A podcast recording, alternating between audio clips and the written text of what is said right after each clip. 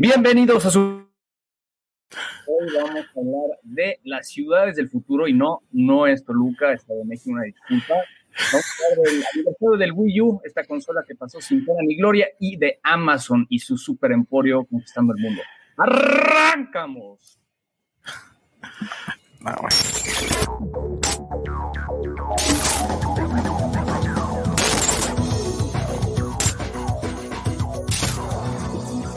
Transmitiendo con mil watts de potencia desde Toluca, México. Hoy en amplitud modulada. ¡Hola! Amigos, amigues, amigues. Hola, ¿cómo están todos? Muy bien, muy bien, muy buenas tardes. ¿O qué? No, no te oí, Pat. Todo marcha bien, digo. Todo marcha perfecto. Todo está increíblemente bien. es un jueves lluvioso aquí en la capital del mundo, aquí en Toluca, es un jueves sensual, bonito, tranquilo, normal, como, como son en estas ciudades de primer mundo. Es Patrick Suquet, ¿cómo están las cosas allá en Ciudad de México? Reportanos aquí en el tercer mundo de la colonia del Valle, igual lluvioso, no estamos preparados para un este chispeo, entonces seguramente saldré y, y se vendrá el maremoto encima mío. Pat, ¿nos puedes decir los patrocinadores del día de hoy? Los patrocinadores, claro que sí, eh, el sistema crece para la pérdida de cabello. Aquí por fin aparezco sin gorra. Había muchos trolls allá afuera diciendo en este pandroso, siempre con gorra, una asquerosidad. Y hoy, gracias a nuestro patrocinador, podemos mostrar una fortalecida cabellera. Yo quiero hacer una mención eh, eh, honorífica al Colegio de Ingenieros del Valle de Chinconcuac, aquí en el Estado de México, que patrocinó el viaje de la semana pasada a Viena para el concurso de los niños cantores, en donde Pat obtuvo el décimo lugar. ¿Es correcto, Pat? En último, o sea, décimo, pero se hizo lo que se pudo. Por lo menos pudimos conocer una ciudad inteligente que ahorita les vamos a platicar. Eso. pues bueno, amigos, los extrañé mucho. la semana pasada se puso bueno, eh, pero bueno, acá estamos de vuelta, felices de traerles nuevos temas. Hoy se pone bueno, vamos a hablar de todo un poco. Y quisiéramos empezar con este tema de las Smart Cities, ¿no? Que, Así es, hablarnos un poquito más. ¿Qué pasa? Ahora, ahora todo es smart, smartphone, smart device, smart home, y ahora resulta que las ciudades son inteligentes, ¿no? Ahora resulta que por las pinches cámaras que ponen los postes de luz son inteligentes. Pues no. Entonces, bueno, vamos a partir de, este, de este concepto de las smart cities. Hoy, hoy en día es, vamos, un, un concepto actual que nos va a preparar para la urbanización del futuro básicamente este concepto, los Smart Cities, es, no es otra cosa que ciudades conectadas. Conectadas como, pues bueno, pues puede ser a través de la red, puede ser a través de la infraestructura 5G, que está muy de moda, puede ser a través de las cámaras, o puede ser como los chinos, que no les importa un comino la privacidad, el analizar todas y cada una de las caras de las personas que pasan por la calle. Entonces, hoy en día, muy importante, obviamente, COVID ha impactado muchísimo en las ciudades, ha desafiado el, la infraestructura de las ciudades y nos ha hecho preguntarnos, pues en realidad necesitamos un lugar, pues, ese es el concepto de los Smart Cities, ¿no? Preparar un, espacio para, para, que los ciudadanos tengan una mejor calidad de vida. Y hay cosas bien interesantes, algunos datos. Hoy el 55% de la humanidad vive en ciudades, 55%. Se dice que para el 2040 ese 55 pase al 70. Okay. Entonces, ¿qué pasa? hay que preparar toda la infraestructura, hay que prepararnos para el tráfico, hay que prepararnos para el mundo de gente que, pues se viene en, unos años a, la urbanización. Y es por eso, pues, que hoy hay, ciudades que están marcando la pauta de cómo hacer las cosas, ¿no? Una de ellas se llama Songdo, que está en Corea, y estos cuates lo que hicieron es que crear una ciudad alrededor del aeropuerto, diferente de la Ciudad de México, diferente de muchas otras que más bien, pues, es al revés. Entonces han preparado esta ciudad verde con, este concepto que también está muy de moda, eh, en donde pues obviamente buscan hacer o conseguir mayor eficiencia en la energía, conseguir energía renovable y pues matar la huella de carbono, que es algo en lo que todos nos estamos enfocando. ¿Se acuerdan esto que les platiqué de Google, que ellos para el 2030 quieren ser carbon free, ¿no? Entonces, esta tendencia la hemos visto ahora pasando en, en ciudades, ¿no? Algo interesante de esta ciudad de Corea es que tiene sensores de tráfico. Entonces, pusieron sensores en todas las calles y analiza el tráfico y en función del tráfico, pues abre o cierra algunas calles, cambia obviamente los semáforos y demás. Suena como una táctica pequeña, pero pues que está ayudando en este caso a, esta ciudad de Corea, a, digitalizarse y a eficientar pues, todo el tema de tráfico. Y hay otras en Suecia, esta se llama Malmo, que ellos dicen que para el 2030 ya van a ser eh, libres de carbono, eh, están proponiendo eh, gases orgánicos que, funjan como los nuevos combustibles que, que den poder a la ciudad y tiene una turbina de aire que ahorita está reduciendo el consumo de energía eléctrica al 50 o, varias turbinas de aire en realidad para pues obviamente matarle un poco a la, energía eléctrica. Entonces, bueno, algunos ejemplos de, de, ciudades que, que, están proponiendo cosas diferentes y particularmente hoy les queríamos platicar de una que, que se anunció recientemente en el, en el CES del año pasado y en este febrero empezó su construcción y de hecho la está haciendo Toyota me ¿para qué chingados está haciendo Toyota en las ciudades? Que me siga haciendo coches, que me siga haciendo el Yaris y el Prius. Pero acá lo interesante es la idea que tiene Toyota es, ok, si estamos pensando en hacer autos que se manejen solos, ¿por qué no trasladamos esa idea, ese mindset a las ciudades? Y que más bien aprendan, como los autos autónomos aprenden de todo su entorno y de, cómo se comporta el mundo para mejorar las rutas y para mejorar cómo, cómo se automanejan, ¿no? Entonces, eh, lo que hizo Toyota fue, eh, en conjunto con una empresa que, está muy enfocada en la parte de hidrógeno ahorita, que se llama Eneos, que es como el Pemex japonés. Eh, y básicamente estos güeyes están enfocando en crear o, centros de, creación de energía a partir del hidrógeno.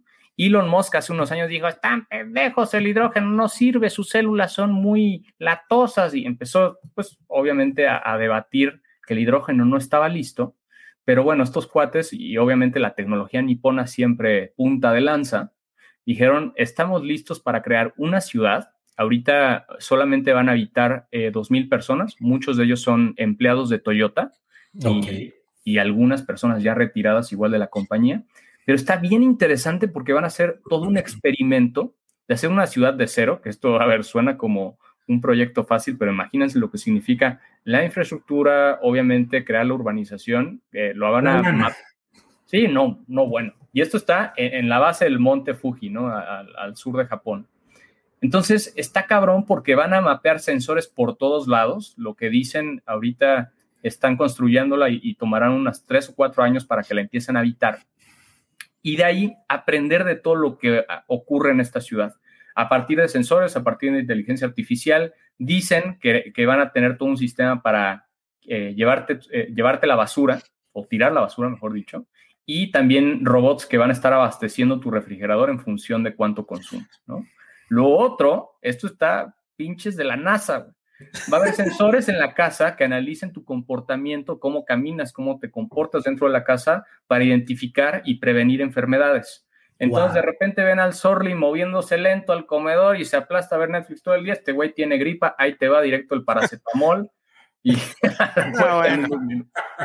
Entonces, eh, esto se llama Woven, Woven City, que es básicamente la traducción de un telar, que no sé si sabían el dato curioso, Toyota empezó con telares mecánicos. Entonces, eh, por eso le están llamando así, como esta interconexión o esta red de cosas conectadas con la cual van a probar esta, esta ciudad que podría ser pauta para las ciudades del futuro. ¿Cómo ven, amigues? Sin palabras, speechless. E, es, un, tema de, inversión y aparte de, quitarle y ponerle un, un mindset diferente a la población, son son poblaciones que, que, las cuales no está acostumbrada la gente y creo que también iba a ser un choque tecnológico increíble. Tiene que, tienen que ser personas jóvenes tal vez, tienen que ser personas o, sí, con, conocimientos de tecnología mínimos porque no cualquier persona va a poder llegar a este tipo de ciudades con tanta tecnología. Imagínate un, latino cuando va a Estados Unidos, Estados Unidos, no estoy hablando de Europa, cuando llega a Estados Unidos, la cantidad de tecnología que se encuentra en un estadio de fútbol americano, en el, en el estadio de los Dallas Cowboys, que hay una cantidad de tecnología brutal que para los americanos es algo normal, es algo bonito, es un marketing precioso, pero te vas a, lugares en, Europa que son de, primer mundo y, chocas muchísimo con, este tema tecnológico que es, más, es más friendly con el ambiente, pero te vas a la, parte nipona y es, es otro planeta completamente diferente el día de hoy. Ahora imagínate en, el 2030 con este tema de, de, pues adiós a mi huella de carbono, creo que va a ser muy difícil el que, el que una persona normal, común y corriente como nosotros, se adapte a, las, a la nueva normalidad de, de vivir con la tecnología y también qué miedo, ¿no? Sí. de hecho, dice que van a crear un sistema operativo para la ciudad y la idea es que ese sistema operativo pueda ser outsourceado para quien quiera desarrollar su próxima ciudad del futuro. Seguro que los primeros en tomar ese sistema no, ya lo hicimos, pero yo tengo una pregunta, amigos. ¿Creen que, que, personas como nosotros, con la edad que tenemos, alcancemos a verlas funcionando? Sí, pero eh, no, no que, las, que las palpemos, que las toquemos, que interactuemos con ellas Tal vez sí, tal vez no, pero creo que eh, esta tecnología, y aparte es una tecnología que, que, aprende, porque tal vez en dos años la tecnología que, que, acaba de mencionar Patrick, cuando ya se monte, ya va a ser obsoleta en dos años. Entonces, gracias a estos, estos avances tecnológicos y a la, adaptación de la tecnología, van a avanzar muchísimo más rápido en las siguientes ciudades, tal vez eh, que no sean en, en Japón, pueden ser en China, pueden ser en, en algún lugar de Alemania, en Rusia, en Rusia no tanto, pero sí en estas ciudades lógicas de primer mundo y sabemos que a Estados Unidos le encanta copiar todo. Eh, uno de ellos es el, eh, el, Apple Center, donde está todo, eh, todo Apple, otra de las oficinas de Google también, Facebook también. Entonces, son esos pequeños circuitos tecnológicos que, que les encanta presumir la tecnología, pero nada como, como estos niños japoneses hermosos. Sí, hay, que tomarlo con, un grano de sal, porque, o sea, hace cuánto decíamos los autos van a volar y, se van a manejar solos, y la verdad es que no se ha podido democratizar la tecnología, porque en el camino nos encontramos con que, ay cabrón, pues no es tan fácil que se maneje solo, y hay temas éticos, y a quién le da prioridad, a ti mismo o a la bicicleta. Bueno, este, el caso sonadísimo de Volvo hace un par de años, que le dio marcha atrás a mucho desarrollo autónomo, ¿no? Entonces, digo, interesante que Toyota, que es el, car maker más grande del mundo, por cierto. Eh, de hecho, esto me faltó mencionarlo, pero van a hacer un auto que tenga como combustible el, hidrógeno y te van a regalar seis años de gasolina. Sale el siguiente año. Entonces, creo que lo rescatable es obviamente la tecnología y la propuesta de, de una ciudad inteligente. Y por otro lado, el hidrógeno cobrando relevancia como el combustible renovable que a lo mejor y nos saca del apuro de los, de los no renovables que ahorita pues nos los estamos tragando como, la buena plaga que somos, muchachos. Claro. Yo, leí un poco acerca de esto, Pat, y muchos artículos sobre inteligencia, sobre todo en el hogar, y la adopción ha sido lenta, y ha sido lenta porque hay demasiados productos que no se integran con todas las tecnologías hoy disponibles, que podemos decir que son tres, ¿no? Eh, eh, en general, ¿no? Apple, Amazon y Google, ¿no? Y ha sido muy difícil la adopción de la domótica en el hogar, ¿no? No ha sido como se ha esperado. Eh, si bien ya hay en más casas Alexa, no hay mucho control sobre todavía las funciones diarias que podría permitir una casa inteligente. No sé si estén de acuerdo conmigo, eh, para, para, para, la, para la gran mayoría de nosotros, ¿no? Creo que esto de las ciudades inteligentes puede ser un punto de partida para que se estandarice el uso de tecnologías inteligentes para cierta población, ¿no? Y que pueda usarse ya de manera normal y, y viendo todas las bondades que te puede dar todo este tipo de tecnologías. Aquí hay un comentario muy interesante de Neftali Pedro. Neftali. Neftali. ¿No creen que esto dará pie a que los pobres no tengan acceso a esta tecnología? Las nuevas ciudades no incluyen a todos. Claro, o sea, ahí obviamente ahorita está como un proyecto tecnológico y ciertamente restringido eh, ahí lo que tiene que pasar es que los gobiernos lo tomen, esto que, hablaba del sistema operativo, que pueden tomarlo y a su vez, pues, que la inversión esté dedicada a que sea una tecnología o una infraestructura que, dé soporte a todos, ¿no? Pues, es justo la idea, eh, eh, por eso partimos de ahí. Cuando esté el 70%, el 80% de la humanidad en ciudades, no va a haber de otra. ¿no? Correcto. Entonces, si, no abasteces a, a la totalidad de la población, no resuelves el problema de raíz. En Toluca, no coincido, Dragoné, gracias. Sí, pero más, más allá de Toluca, yo, yo, tampoco creo que la adopción en ciudades ya establecidas sea tan rápida como crear una ciudad como tú le estás mencionando, Pate. Eh, va a ser difícil. Sí, yo, ahorita es un sueño. Em, o sea, a, tu pregunta, ¿nos va a tocar vivirlo? Yo creo que va a haber incrementales, va a haber cambios en las ciudades, pero de, vivir en una ciudad conectada y autosuficiente y con energía renovable, ahí sí no creo.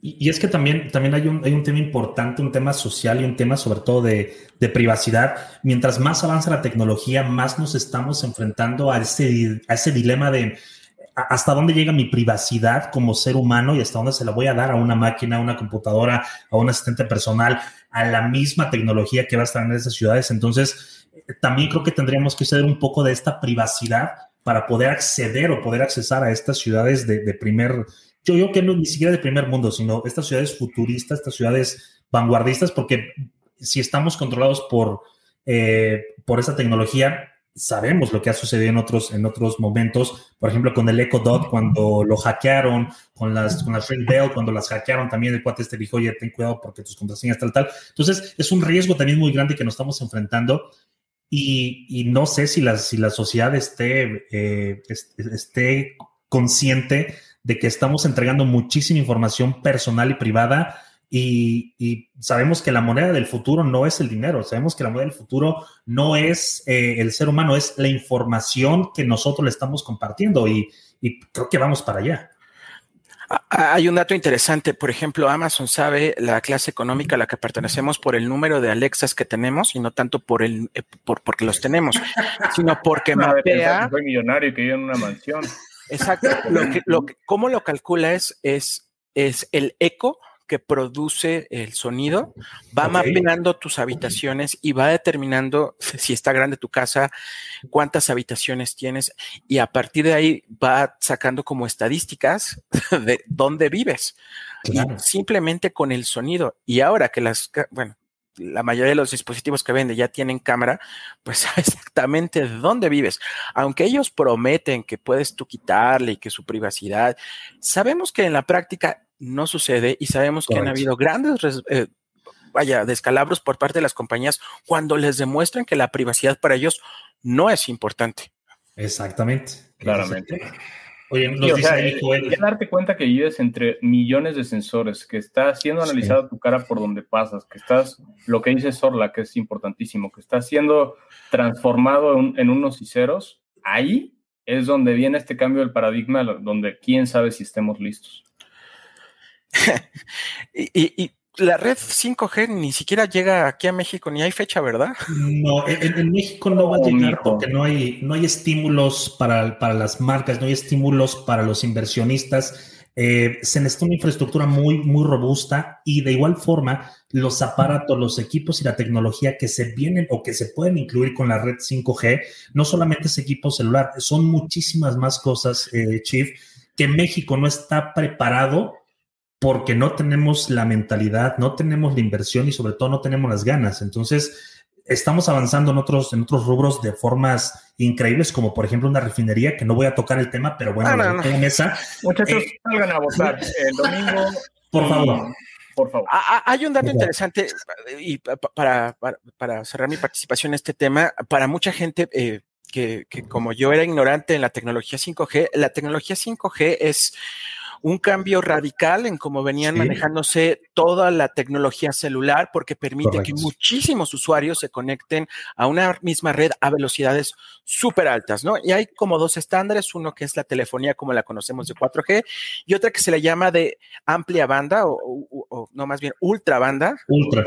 Ultra banda que permite precisamente que sea mucho mayor la velocidad, pero que también muchos dispositivos estén conectados, pensando en las casas que ya tienen cada vez más eh, dispositivos conectados a Internet y que tienen cierta funcionalidad que necesitan Internet para ello. Pasaron dos temas. Con Trump bloquearon los equipos chinos, que son los grandes proveedores de tecnología este, para este tipo de, de áreas de telefonía, etcétera. Una de ellas fue eh, Huawei, y otra, recuérdenme el nombre que venden en los aparatitos de Telmex, o se me fue el nombre de la otra compañía china. Este, los bloquearon y, por ejemplo, también la Unión Europea los bloqueó. Entonces, pues no hay tantas empresas que fabriquen a este nivel y como dice Sorli, no hay tantos que provean la tecnología para que realmente esto se vuelva realidad, porque al final el iPhone o el Android que ya tiene esa tecnología es el último eslabón de la cadena para que esto se vuelva realidad, ¿no? Y se vuelven obsoletos. Tristemente, tecnológicamente obsoletos porque no tenemos estas, estas ventajas. Oye, dice Joel Esteban, necesitamos una versión adaptada para economías emergentes. Claro. Sí, pero conforme vayamos avanzando, pues los gobiernos son los que mandan, los que dictan de qué quieres, una ciudad con cámaras inteligentes o con una refinería.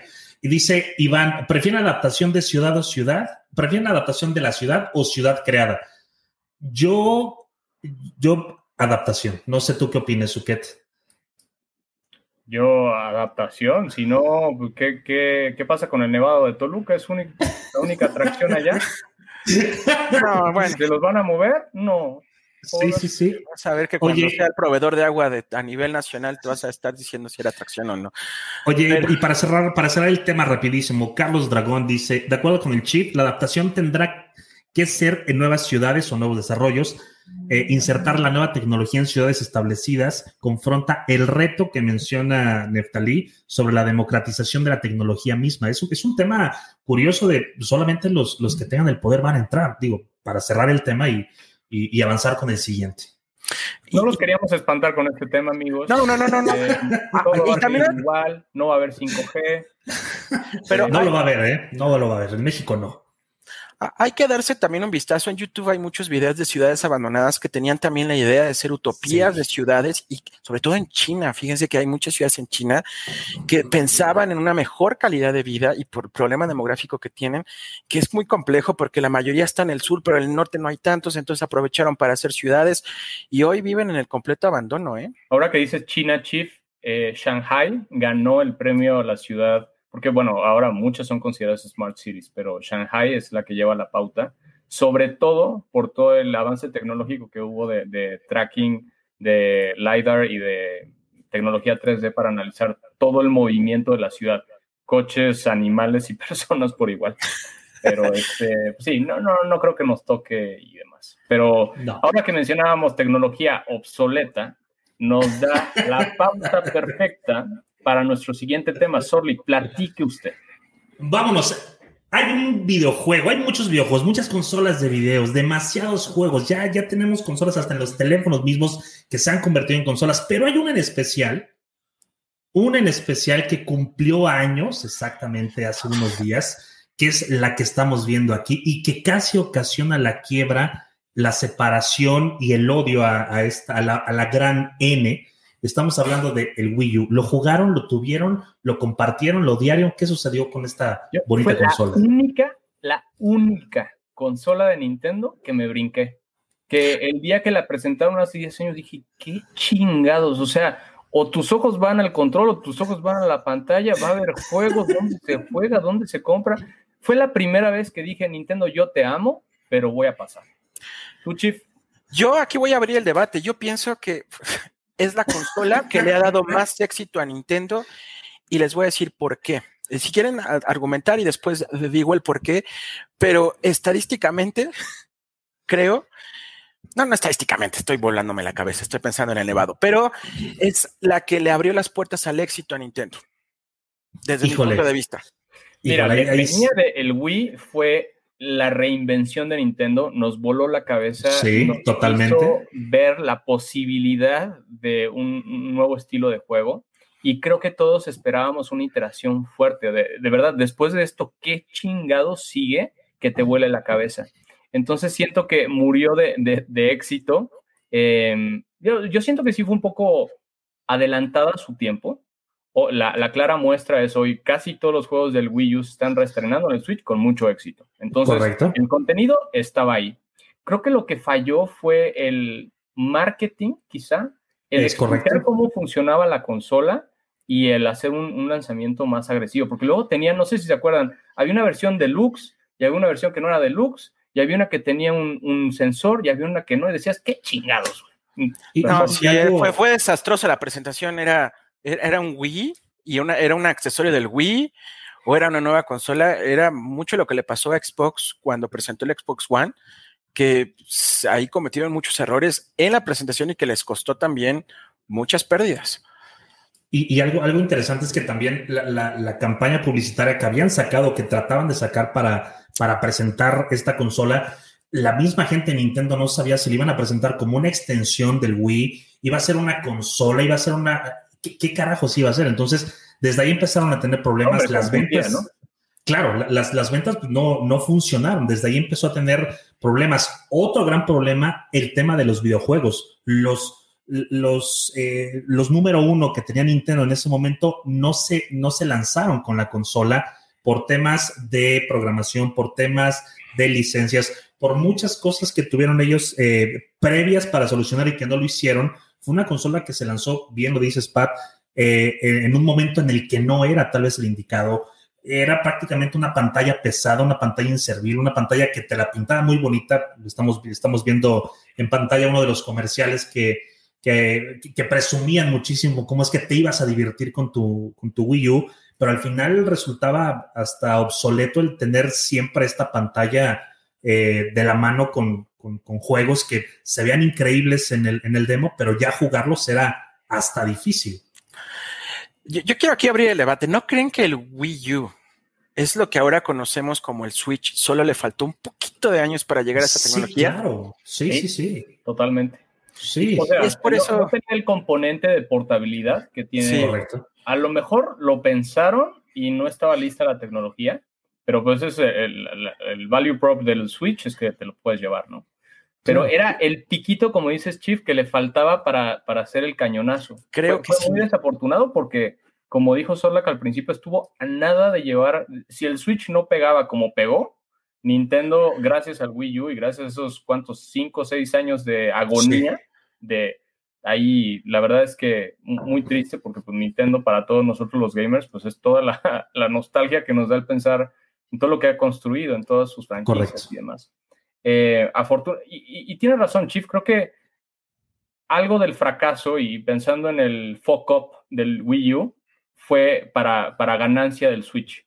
No fue como el, ok, le tengo que dar una nueva oportunidad a Nintendo, no son pendejos, o sea, han creado este ecosistema tan grande desde hace 35 años o los que sean, y, y, es verdad, o sea, sí, nació muerto, dice Joel, era el prototipo del Switch. Yo, la verdad, creo que le hubiera ido mejor a Nintendo sin Wii U, extender la vida del Wii, a lo mejor con algunas interacciones o aditamentos y hasta el Switch. Es que sabes cuál era el problema, Pat. El Wii era el mismo, eh, eh, tenía los mismos componentes que el GameCube, que estamos hablando de que era una tecnología del 2001, si no me equivoco. Entonces ya era también mucha carga para, para, para ese año en que salió, ¿no? Y extender el Wii también ya no estaba teniendo tan las ventas que en un principio eh, tuvo por, por, los juegos de deportes o por, la atracción del control, ¿no? Pero te voy a decir, Chief, yo, eh, que fue en diciembre, estuve en la vacación familiar, alguien llevó su Wii, volví a jugar el Wii Sports y dije, ¿qué es esta joya? Sí, o sea, aunque le pegues a donde sea, pero... Aunque rompas la pantalla, no pasa nada.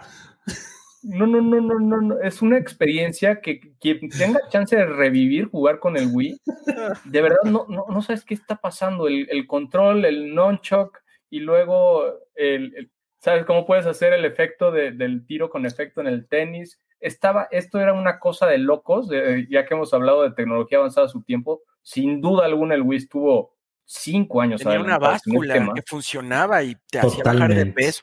Yo les puedo contar una triste historia, amigos.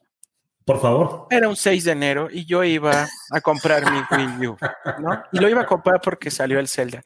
Y entonces para mí, pues para mí era espectacular ir al centro e ir a la meca tecnológica del centro, que era Plaza Meave, ¿no? Porque nunca tuve una experiencia negativa y sí los precios eran considerablemente menores, ¿no? Ya iba el chif. Estoy hablando de que lo, quise hacer porque, pues, esa nostalgia de, ay, voy al centro, me encanta ir al centro, y ahí voy a Meave a comprar mi Wii U, ¿no?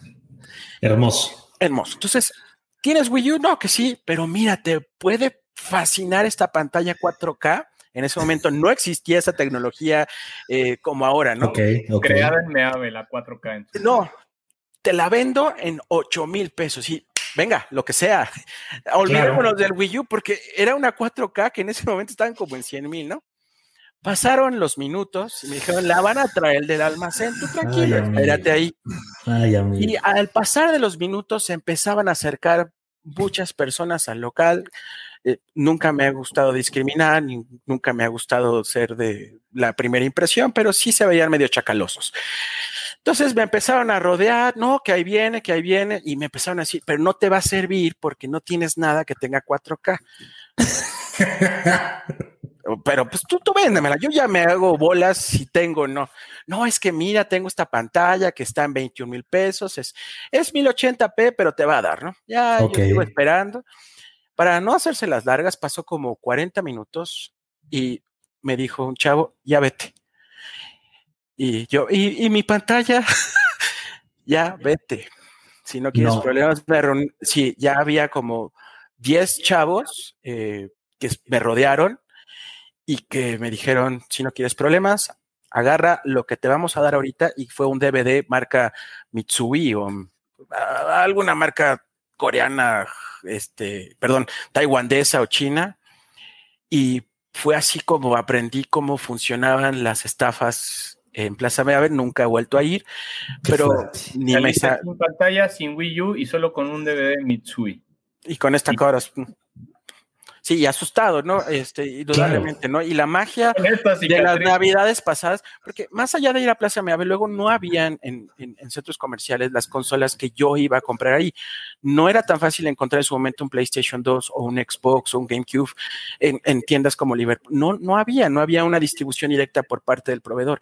Y pues para mí era muy era mágico. era, ¿no? En su momento. Sí. Pero a veces ni siquiera llegaban, por ejemplo, Microsoft llegó dos años después que se lanzó. O sea, no, no, no había forma de comprarlas de manera, eh, pues a través de, una tienda comercial. Y eso recuerdo... Estamos en, en, el paraíso, porque en verdad llegan el mismo día casi que lanzamiento global o en Estados Unidos. y no, no tengo la misma suerte, por ejemplo, compañeros que tengo en Brasil que Oye, primero, llega muy tarde y segundo, los precios son una cosa estratosférica. En es correcto. Como referencia, el PlayStation anda en algo así como 25 mil a 30 mil pesos en precio de retail, o sea, no es que te lo estén revendiendo los chacales, es así lo encuentras en, la tienda. Entonces, ahí sí hay que, hay que sentirnos afortunados de, ser vecinos de estos cuates. Sí. Exacto. Oigan, y rapidísimo, tocando, digo, tenemos, tenemos cinco minutos, seis para cerrar este tema, porque no solamente el Wii U fue una, una, una consola fea, hay más. Hay más de estos monstruitos que salieron en su momento. El Virtual Boy, ¿lo recuerdan? Sí, mi único ataque de epilepsia en la vida. fue, fue una, una consola que, nació por allá del 95 y murió dos años después. Era lo, más futurista. Lo mataron, sí, sí, sí. Era lo más futurista de la tecnología, la famosa realidad aumentada, pero eh, era estorboso, era difícil de controlar, era extraño, era, era pesado. Sin juegos. Eh, Me acuerdo solo había uno de tenis y un par más. Exacto, sin juegos. Hay, otros como por ejemplo Philips sacó uno que era, que era con, un control que parecía como un nunchuck, pero muy, muy, eh, muy viejo. Eh, no funcionó en el 91, querían, querían innovar también, irse al tema de los videojuegos y todo lo hacían en un CD, o sea, todo lo metían en, un CD, sí, no, ni siquiera en un, en un maldito disco compacto. Un fracaso total. Apple Bandai eh, Pippin del 96 ya sabes que estos, que estos este, señores de, Apple querían hacer absolutamente todo, sacaron varias cosas, sacaron varias licencias y una de ellas, pues bueno, fue esta, esta consola, fue un, desarrollo eh, que Bandai se atrevió a sacar, costaba 600 dólares y pues prácticamente Steve Jobs, después de ver el fracaso, decidió cancelarlo en el 97 y dijo, aquí no pasó nada, a nadie se le va, se le va a recordar esta porquería y, sigamos con nuestras vidas. Entonces, no solamente el, Wii U ha sido una mala consola, ha habido tan malas Pero a ver, cada quien que diga su top 3 de consolas. Y ah, Antes de eso, amigos, quiero, hacer una pregunta. Yo nunca experimenté el, el Virtual, Virtual Boy. ¿Cómo se veía? Y es que no, no hay videos donde te pongan... Era exactamente lo mismo que un casco de VR hoy. Era simplemente eh, monocromático, un color rojo espantoso que en verdad me acuerdo haberlo jugado ahí eh, el niño presumido de la primaria llegó con su Virtual Boy, lo puso a la mitad del salón, yo creo que terminó destrozado, obviamente. Eh, pero me acuerdo haberlo visto, me mareé a los dos segundos, jugué un juego de tenis, era muy difícil controlarlo porque tenías que agarrarte y entonces los controles no eran muy intuitivos. pero era muy feo, era simplemente unas líneas de, ni siquiera percibías que fuera un personaje, estaba como muy... Correcto. Em, Eran polígonos. Un trazado de líneas rojas, básicamente. Eh, es que yo siempre he querido, mis amigos sí lo tuvieron y nunca tuve oportunidad de. Era como mi deseo de wow, es el futuro. Vamos a conseguirlo. Ojalá que algún día pueda. De verdad es como esa fantasía de pues quiero jugarlo porque, pues sí, mis amigos lo decían que estaba padre. Pues ya sabes, cuando eres niño todo lo ves padre, ¿no? Pero yo, yo quiero verlo. O sea, sí sé que debe ser de ah, era esto, pero pues. ¿Sabes qué? Me hiciste recordar, Chief yo cuando salió el Nintendo 64 y había en el, Carrefour en ese momento, Carrefour. iba al Carrefour a jugar el primer nivel de Mario 64, hacer la fila, era para mí ver en la pantalla esta, este brinco del 2D al 3D. Tantos colores. Es indescriptible lo que decía, qué pedo con las gráficas. Hoy si juegas Mario 64 dices, qué chingados, qué cosa. Ah, no, todavía, todavía está padre, La gorra que no es gorra. No, no, no. Pero tengo esos recuerdos del 64 que, que la verdad es que ninguna otra consola, ninguna otra iteración del Play 2, Play 3 o el Play 5 me ha hecho sentir lo que me hizo el 64 de,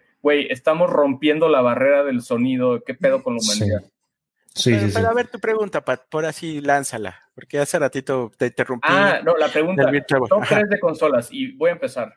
Mi consola favorita de todos los tiempos, el Super Nintendo. Ok. El Super Nintendo es muy especial para mí, sobre todo por los juegos. Chrono Trigger, el de las tortugas ninja en el tiempo. No, no, la segunda la pongo el GameCube, que siento que es una de las consolas más underrated, no, no es muy querida.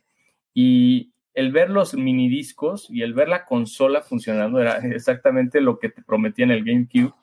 El control, igual adelantado su tiempo, hoy se está poniendo de moda utilizar el control de GameCube otra vez. Otra vez. Y la tercera pondría al NES. Ok. Ok. Chief. Ah, mis consolas favoritas. El Nintendo fue mi consola eh, en tercer lugar porque fue la primera consola que tuve. Mis papás no jugaban, entonces me la regalaron junto a mi hermana y dije, ¿qué es esto? Esto es cosa del diablo, no se está moviendo la tele, yo lo estoy controlando. Fue una experiencia así de, ¿no? Y, les comentaba en, episodios pasados, Mario fue un juego que jugué durante ocho años y nada más estaba en Mario, ¿no? Y era como de, te portaste bien, puedes ir a aprender la tele y aprender el NES, ¿no? Eh, mi segunda consola, eh, tal vez sea el GameCube, ya, ya empezaba a trabajar ahí y fue con como me la compro y me, me, voló la mente, por ejemplo. Ya había con queso, vaya. Ya, ya, claro, ya, ya, ya. Y, y, mi consola favorita, porque no trabajaba, pero vendía dulces en la preparatoria para comprarme esa consola, el Sega Dreamcast, que para mí era una cosa que estaba tan adelantada a su momento y duré seis veces vendiendo mazapanes a peso, me acuerdo bien, y tabla, este, de esos paletas de chile y cazares. Eh, a unos 50 y a dos pesos. Eh, y tardé seis meses en comprar una consola que me costó 3,800 pesos. Madres. Wow. Ok. Dreamcast también, muy buena. Adelantado su tiempo. Sorlik. Yo me voy, el, número 3, me voy a ir solamente por, por el corazón, no por la jugabilidad, por los recuerdos bonitos. Atari, Atari 2600, mi primer consola de toda la vida que terminé desarmando para ver cómo estaba, cómo estaba constituida. Desde ahí ya traía el pedo raro de, desarmar las cosas. Amé mi Atari, lo amé muchísimo. Mi mamá me lo compró, me lo dio de Reyes eh, y lo jugué durante muchos años. El número dos, yo creo que Xbox, cualquier generación de Xbox, porque me acercó mucho a mi hermano porque jugábamos FIFA, de ahí de FIFA nos fuimos a torneos este, en el World Trade Center cuando se hacían estos torneos de, este, de videojuegos y, me acercó muchísimo a él. Éramos, eh, estábamos chavitos los dos. Y, la otra sería eh, el NES. Me quedo con, con, el NES porque me trae muchos recuerdos de uno de mis primos que amé como, como si fuera mi hermano. Eh, me mamaba pasar las misiones de Mario Bros. en el menor tiempo posible. tengo muchos recuerdos con ellos. De hecho, hice, hice un recorrido eh, en un emulador hace algún, algunos años y me chingué todas las visiones de Mario Bros. Lo subí a mi canal. Entonces está emocionadísimo porque es, recordar eh, tantas cosas que vivías de morro que no te preocupaba nada, cabrón. O sea, que era, como bien dices, Javi, terminaba la tarea y vámonos a, poder jugar dos horas el Nintendo y que se te caía la, la pasita esta que decía TV y, Game. Era, era una cosa muy bonita. Y el soplidito al cartucho, porque. El soplido al cartucho. Muy guiado por las emociones, Sorly, se ve que estás enamorado, muchacho. Eso es bueno. y hablando de enamorados, Chief, ¿quién no? Ah, yo no estoy enamorado. Los regalos del 14 de febrero en Amazon. Platícanos qué pasa en Amazon. Fíjate que me gusta, quería hablar de ese tema y lo platiqué con ustedes porque si a una compañía quiero además de Apple es a Amazon, ¿no? Y creo que es una compañía que ha sacado tantas cosas innovadoras a lo largo del tiempo, unas no tan exitosas, eh, otras medianamente, pero quisiera mostrarles el top 6 de lo que ahorita para mí es las cosas más innovadoras que ha eh, sacado Amazon. Solo un producto de mi lista ya no está a la venta, pero lo demás lo pueden conseguir eh, a través de Amazon o si no llega a, través de, solo está disponible en Estados Unidos, pueden también comprar eBay a un precio bastante razonable porque no, no son tan caras. Vamos al número uno. Espero que me puedan ir ayudando. Este, este, este, gadget se me hizo. ¿Son calcetines? No, no son calcetines. Se me hizo tan innovador porque era un, dispositivo eco que te ayudaba a vestirte bien. Eh, entonces, lo que hacía era tener una camarita que te tomaba fotografías con los diferentes eh, outfits que tú pudieras este, elegir y eso lo mandaba a la nube y con inteligencia artificial te decía, creo que te queda mejor esto o creo que te queda mejor lo otro, ¿no? Eh, y, te podías compartirla para que también fuera muy fácil decirle a tus amigos, oye, ¿cuál se me ve mejor? Nunca pegó eh, porque también tuvo un tema de privacidad bastante fuerte, porque aquí sí compartía ya tus imágenes con eh, personas externas, incluso Amazon, ¿no?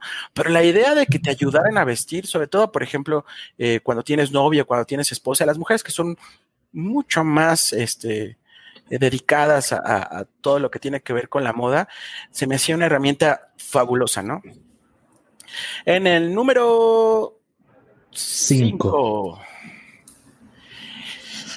Si bien Google hace dos programas nos mencionó Pat de sus lentes, también Amazon tiene unos lentes, se llaman Eco Glasses, y tienen dos bocinas y un micrófono para que puedas hablar con Alexa en cualquier momento. Las bocinas están muy cerca del oído y tú puedes decirle eh, cualquier comentario, eh, perdón, cualquier petición a Alexa y a través del celular que está conectado, pues te va a responder.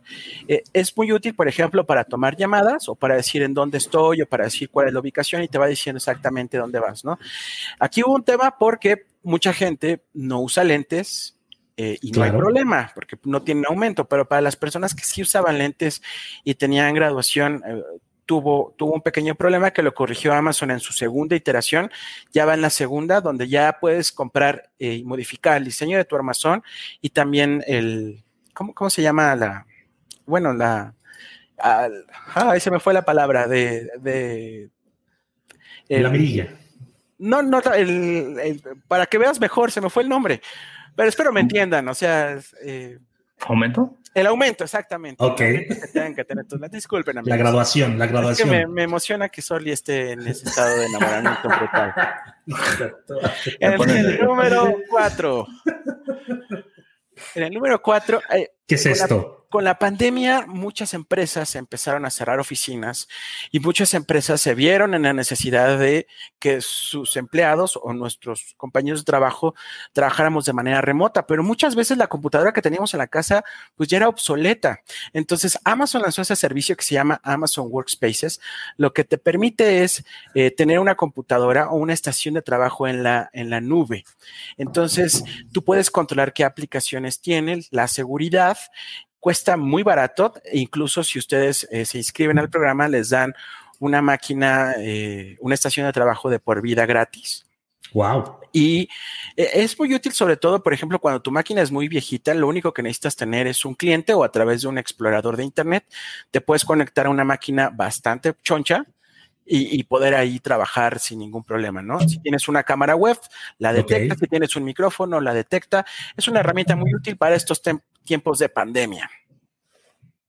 El siguiente. Cuando, cuando un amigo me pregunta, es que mi internet está mal, ¿lo que hago? Lo primero que recomiendo es cambia primero tu, router o tu modem, ¿no? Primero paga el internet. Claro, por, favor, por favor. hay que hacer justicia. En México no tenemos ya un Internet tan malo. El problema es que los aparatos que dan las compañías telefónicas son pésimos. Y, creo que si eh, cambiáramos eh, o ellas pusieran aparatos de mejor calidad, la verdad la gente se dejaría de quejar menos. Y este aparato precisamente es para eso. Se llama Iro, espero que lo esté pronunciando bien.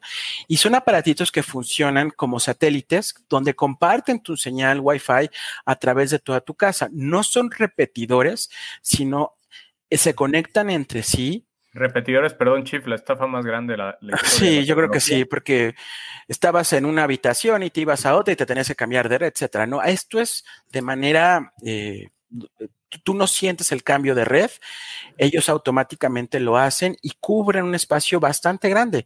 Si compras el paquete de tres, estamos hablando de que puedes cubrir una casa muy grande y los problemas de tu Internet, créanme, se les van a terminar, porque, insisto, creo que las compañías eh, de, servicios de Internet no son tan malas y hoy México vive un apogeo de fibra óptica impresionante, ¿no? Cada vez son más las conexiones que hay, estamos entre los primeros lugares de adopción de fibra óptica en el mundo. Entonces, eh, no le echen la culpa al proveedor, hay veces en que sí, pero este, no son tan caros, pueden conseguir este tipo de tecnología, este es, de Amazon, pero pueden conseguir este tipo de tecnología con 1.200 pesos, ¿no? Y, les va a solucionar muchos problemas, sobre todo también en esta época de pandemia donde dependemos mucho de Internet, ¿no? Claro. Vamos con el 2. los tengo y me cambiaron la vida, ¿eh? Muy buena recomendación. En el número dos, el servicio de Amazon para jugar sin necesidad de una consola, sin necesidad de absolutamente nada más que el dispositivo que tengas.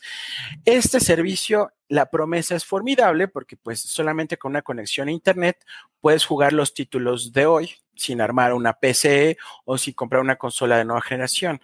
El problema es que creo, y a ver amigos, ahí necesito su ayuda, va a ser muy difícil que esto se haga realidad precisamente porque no todos tenemos la velocidad necesaria para poder disfrutar de este servicio. Eh, tuve la oportunidad de probar eh, Google Stadia, tuve la oportunidad de probar PlayStation Now, eh, GeForce, Now y otro servicio que no, me acuerdo. Y la experiencia, la verdad es que sí, le, picas un botón y ves el resultado tres segundos después, ¿no? No ha funcionado. Junto con Google Stadia, estos servicios no han tenido el auge. De hecho, se piensa que Google Stadia ya va a cerrar operaciones porque cerró sus estudios internos. Y cuando Google empieza a cerrar es que adiós. Y Amazon le quiso poner la fórmula de, bueno, te voy a poner un catálogo como a la Netflix donde pagando tu suscripción puedas tener ciertos juegos y si puedes agregar canales como lo hace su plataforma Prime. Si quieres el HBO, nada más paga un adicional y tienes el contenido. Aquí también, si quieres los juegos de Ubisoft, paga un contenido adicional y te pongo todos los juegos de Ubisoft o todos los juegos de EA. Pero insisto, creo que esto le falta mucho tiempo y realmente, al menos para mí, y puede ser generacional, pues no es nada como tener una consola y cuando te llega y toda esa emoción de abrirla, eh, creo que va a ser difícil, ¿no? Sí, yo, yo He intentado el cloud gaming y no me ha funcionado a pesar de que tengo una muy buena conexión. Es que esto tiene que ser exponencialmente mejor y efectivamente, o sea, como que pierde un poco el chiste, el que sepas que no está reproduciéndose en, tu consola o en, tu compu, creo que pierde ahí el, el, poco el foco. Digo, imagínate, Amazon que seguro que no va a dejar que se les caiga un proyecto. Jeff Bezos está un poco obsesionado con que les funcione lo de los videojuegos. Lanzaron un videojuego el año pasado, fracasó lo tumbaron, la están rehaciendo, ¿no? Entonces, como que Amazon no ha encontrado bien su lugar en, el espectro de gaming, pero pues de que tienen los watts y la infraestructura para hacerlo, no me queda. Sí, es, tienen, el mayor, tienen el mayor tráfico en Internet en el mundo, ¿no? Pasa por sus, por sus fierros. En el sí, mande. Yo, yo, me, yo me equivoqué, yo me equivoqué y el número uno te lo puse como número seis. No, está bien. Tú, tú, tú, tú, tú ponlo como quieras, Soli. Hoy, pero hoy vamos a festejar. Hoy vamos a festejar tu amor, Soli. si tú dices que, que, incluso ya me corte, me corto. Ah, eh, este servicio, eh, Amazon Prime, amigos, eh, ese es uno de los pocos servicios que se paga solo, creo yo, si usan mucho todo lo que comprar en línea. Yo quiero recomendarles esta serie. Ah, me voló la cabeza, me encantó, porque muchas veces digo que no sé qué ver. Esta serie se llama La Templanza. Es de la que escribió Entre Costuras, es una novela clásica y, la saco eh, al tema porque es una de las mejores series hechas en español a nivel fotografía, a nivel iluminación, usan eh, iluminación natural. Esto quiere decir que si está en una escena de noche, solamente con las velas o con la luz de la luna, eh, da, la, da, la, impresión de que simplemente está eso. Eh, la sucede en varias ciudades, sucede en Veracruz, en La Habana, en Londres y en Jerez, España. Es la historia de desamor, de desencuentro. Es una novela clásica como tal, ¿no? Viene muy influenciada de la corriente latinoamericana de García Márquez, ya saben, Cien años de soledad y, eh, El amor en los tiempos de cólera. Es muy buena serie, pero lo que a mí me fascinó, soy muy fan de la cultura inglesa y he visto muchas series inglesas y es la primera vez que veo que una serie refleja a Londres de la época victoriana del siglo XIX, que por lo que he leído era un Londres oscuro, lúgubre, eh, eh, por dos razones, la contaminación, pero sobre todo por las chimeneas de las casas de los londinenses. Entonces, es la primera vez que eh, sí grabaron en Londres, se ve una ciudad fría, hay, de hecho se ve obscura, lúgubre, muy bien realizada. La verdad es que yo estoy impresionado de la cantidad de dinero que Amazon pagó para esta serie.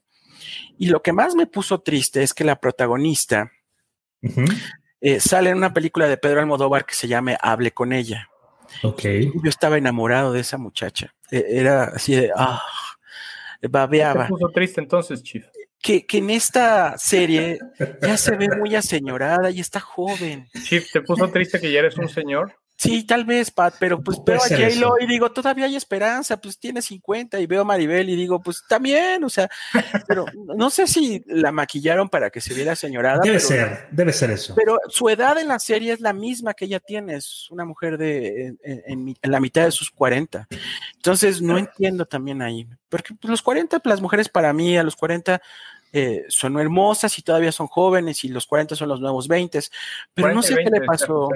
Sí, pero a lo mejor ya también estoy viejo por eso mismo. Exacto, exacto, sí, sí, sí. Así es. Ten, ten, cuidado, ten cuidado con eso, ten cuidado con eso. Amigos, ¿por qué no nos vamos a la esperadísima sección del público de las recomendaciones? Vámonos. Ok, pues vámonos, vámonos. ¿Por qué no empezamos por el señor Sola, que seguro que nos va a recomendar algunos chocolates, algunos globos, páginas de envío de flores? Restaurantes para hacer reservaciones y cenar, no sé, ese tipo de cosas, pero no, el día de hoy no. El día de hoy les voy a recomendar, ya se los había dicho, eh, de hecho en el episodio 1, en el episodio 2, em, las tortugas ninja sacaron con, con, sus creadores, los creadores de las tortugas ninja, estos dos cabrones que fueron los papás de, de, estos, de estos hermosos personajes que tienen una historia muy curiosa, que después me encantaría contárselas, amigos, de cómo es que creció y evolucionó este mundo. Sacaron un cómic precioso, eh, ya va al día de hoy la tercera parte de, de Ronin, que se llama, que se llama así, es un cómic bastante dark, es un cómic, no los voy a spoilear, pero si lo pueden descargar de, de, de Amazon, si lo pueden descargar de Apple, eh, de ebooks, si lo pueden descargar de directo de Nickelodeon, porque ahí también lo venden. Se lo recomiendo. Si son fans de las tortugas, son fans de los cómics, si son fans del, cómic digital, se los prometo que, les va a encantar. Y es más, hasta podremos regalar los tres tomos para, para alguna ocasión, para un siguiente episodio, que regalemos los tres tomos a un verdadero fan de las tortugas Eso, que los pueda tener. Siguiente episodio se regalan tres tomos y un dispositivo Amazon. Ahí está. Ah, Ok, a ver, vamos contigo, Patrick, tu recomendación y tu regalo. Bueno, mi recomendación va, siempre hago una de un videojuego. Les recomiendo Mass Effect. Si es un juego del 2011, ahorita lanzaron un remaster con los tres juegos, es Mass Effect 1, 2 y 3. Eh, ahorita salió para PlayStation 4 y 5. Es un juego que no hay o hay muy pocos juegos con una narrativa como la de Mass Effect. Es buenísima. Entonces, esa es la recomendación de videojuego y de libro. Les recomiendo Armada de Ernst Klein. Es el mismo autor de Ready Player One.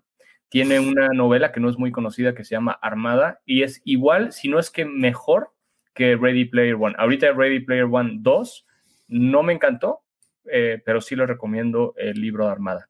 Armada es muy bueno, es muy bueno. Buenísimo. Y la siguiente semana les vamos a regalar a nuestros escuchas un Echo Dot última generación. Eh, y bueno, vamos a, ese día les compartimos la dinámica, pero no se pierdan amplitud modulada el siguiente jueves, por favor. Hay, presupuesto en amplitud modulada, ¿eh? Déjenme se los muestro, nada más quieren que vengan estos güeyes. Ahí lo tiene el señor Patrick Suqued, ¿eh? No, bueno, ¿eh? anda, anda, pero sí con todo, ahí está. ¿Qué está? Nuevecito de paquete, cerrado, ire. Ire. Ire. Sí, recomendaciones. Y tienes que regalar algo, pues ni modo de, ¿no? Tómala. Este, sí, ahorita vamos a ver. Fuerte. sí, qué fuerte. Regalo amor como Soli, pero eso no vale, ¿verdad? Yo les recomiendo, yo les recomiendo una película que está en cartelera que se llama Un lugar en silencio, parte 2, o A Quiet Place 2. ¡Wow! Me, impresionó. Mm. Ayúdame a pronunciar el nombre del protagonista, porque siempre me trabo. John Krasinski. Krasinski. Director. Este cuando se convirtió en buen actor, en buen director, pero sobre todo el The Office. Yo lo, amo desde hace muchos años por su No, sí, yo, yo, sé, pero Place. también. ¿Qué es esto? o sea, buenísima película, sí tiene detallitos. Oye, verlo en el cine, Chief, hace la diferencia, ¿no? Me imagino. no lo vi en el cine, para... Todavía estoy encerrado, pero vayan a verlo al cine. ok. Vayan a verlo al cine, se lo encargamos. Por el bien de la economía de John Krasinski y su esposa Emily. No, pero, pero sí lo vi de manera legal. Sí lo vi de manera legal. Claro, no, no, claro, nadie está diciendo lo pero, amigo. Ah, bueno, es que, pues, es que dijo de la economía, pero no, qué, qué gran película. Y eh, de libros, justamente de, les voy a recomendar para Sorlac. Eh, Venga. bueno, no. Por favor, por favor. Mejor para la otra. Manda. Mi pareja ideal de una escritora que se llama. Qué bonito. Laura Oye, Rubia. Perdón, Chief, voy a, voy a decir algo muy random. Me acordé de la película odio a Adam Sandler y odio a, creo que es Drew Barrymore, pero esto de, de, 500, la película donde le borraba la memoria y entonces la tenía que reenamorar cada día. Es una ñoñada, pero cómo me encanta ver esa peli. Es, ya también ya... 500 veranos contigo una madre así, ¿no?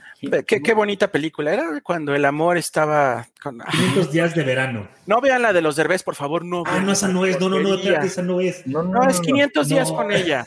¿No? No, es que la estamos confundiendo porque esta es donde sale. No, pero sí, era, era, no, era, no, no, no, no, no. Este es con Joseph Gordon y con Soy de Channel.